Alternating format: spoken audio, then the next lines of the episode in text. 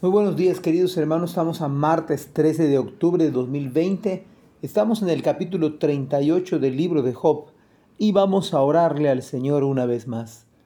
Padre, gracias te damos por tu infinita misericordia, porque por ti Señor podemos respirar, podemos levantarnos una vez más y nuevamente ha salido el sol Señor sobre justos y sobre pecadores sobre aquellos que has rescatado con tu preciosa sangre y sobre aquellos, Señor, que todavía no han creído en tu palabra.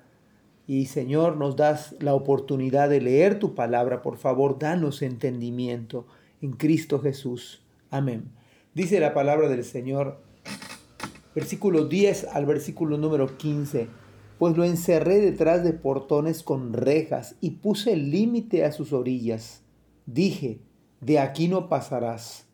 Aquí se detendrán tus orgullosas olas ¿Alguna vez has ordenado que aparezca la mañana? ¿O has causado que el amanecer se levante por el oriente?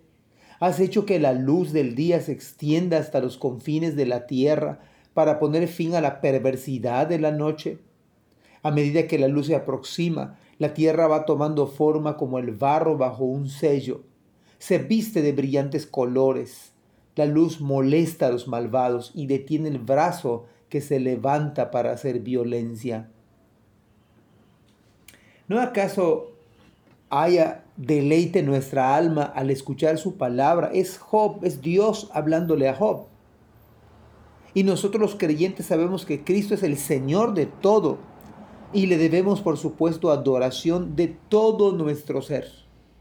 Es más, aún a esta hora de la mañana, que ya está bastante claro ver la creación del Señor tan solamente nos permite observar que Dios está gobernando este mundo, que Dios no está ajeno a nada de lo que ocurre, ni del más mínimo detalle. Qué manera de describir tiene el Señor, de mostrar su gobierno glorioso, sin duda alguna mientras el Señor hablaba con tanta autoridad, hacía entender a Job lo pequeño e insignificante que era, pues ante sus palabras, ¿quién puede sostenerse en pie? ¿Quién puede seguir jactándose? ¿Quién puede seguir en su arrogancia? Toda la creación está en concierto. Nos habla del poder soberano del Señor y de su gloriosa majestad el día, la noche, el cielo, el mar, el límite que puso a las aguas, el bello amanecer y aún las maldades de los hombres tienen un límite. Por lo cual el Señor nos habla por medio de las cosas hechas, como dice Pablo a los romanos. A Job le, le habló en voz audible, clara, en un torbellino. A nosotros nos habla por medio de la creación y por supuesto ahora nos habla por medio de su santa palabra, de manera clara, de manera directa. ¿Acaso no Cristo también podemos recordar que le dijo al, mar que se calme, que se sosiegue, que a la tormenta se calme y, y le obedece el mar y la tormenta? Y nosotros entonces, ¿cómo es posible que no obedezcamos la palabra del Señor?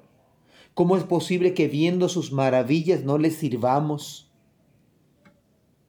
Dice Juan capítulo 1 versículo 3 al 5, hablando de Cristo, todas las cosas por Él fueron hechas, y sin Él nada de lo que ha sido hecho fue hecho. En Él estaba la vida y la vida era la luz de los hombres.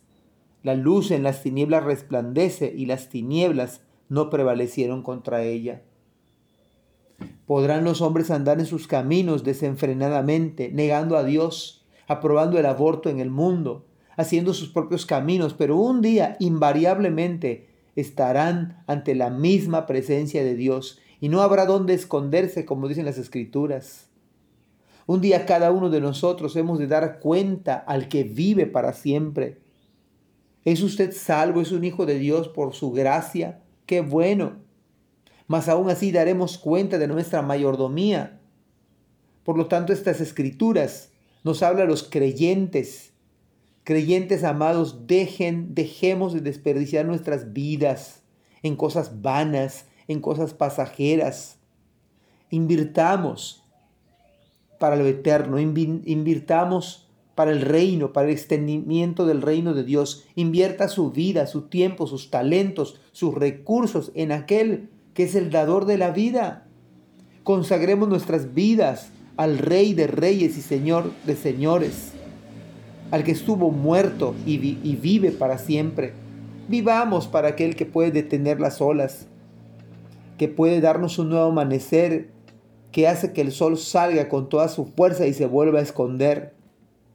Pero si no te has arrepentido de tus pecados, si no has puesto tu fe en Jesucristo, clama para que el Señor te salve en esta mañana. Clama por misericordia, por vivir una vida impía, por vivir como has querido, como, como tú has pensado que es correcto, pero has ofendido al Señor.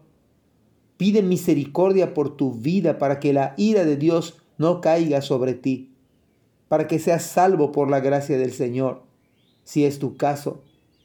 Pero si no lo haces, un día clamarás a la roca que caiga sobre ti y desearás que la muerte venga sobre ti y no vendrá.